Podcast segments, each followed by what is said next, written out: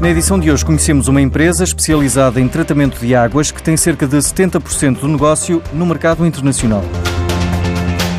Trata-se de Ventilaqua e especializou-se em estações compactas de tratamento de águas residuais. Está presente em mais de 60 países e este ano espera ultrapassar os 3 milhões de euros de volume de negócios, como refere Carlos Oliveira, o presidente da empresa. Neste momento temos para este ano de 2018 já a expectativa de poder ultrapassar os 3 milhões de euros em termos de volume de negócios e uh, a maior parte dele centrado no mercado internacional. Portanto, o nosso histórico é de 60% a 70% de faturação no mercado internacional.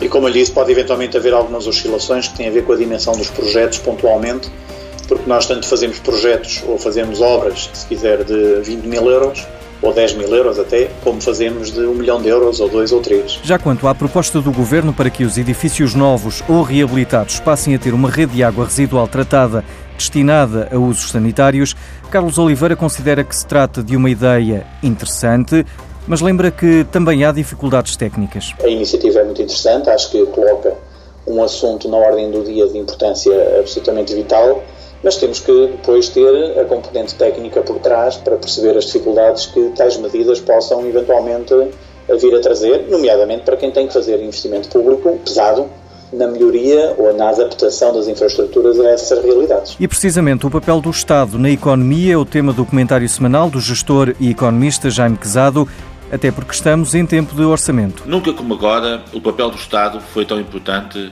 em termos daquilo que devem ser as opções para a economia e para a sociedade num mundo cada vez mais incerto e complexo. Em termos de relacionamento com os cidadãos, o Estado tem vindo de forma crescente a assumir um papel de prestação de serviços mais qualificados e de capacidade de corresponder àquilo que são as expectativas de uma melhor relação com a sociedade.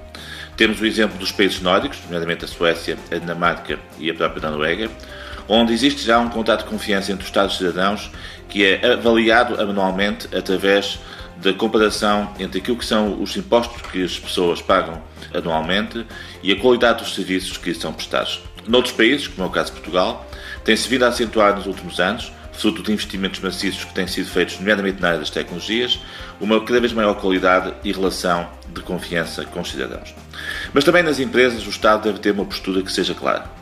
Existem aqueles que defendem que o Estado deve ser meramente uma entidade reguladora, à qual compete um acompanhamento das políticas das empresas e das decisões que estas tomam em termos de investimento e das suas opções comerciais.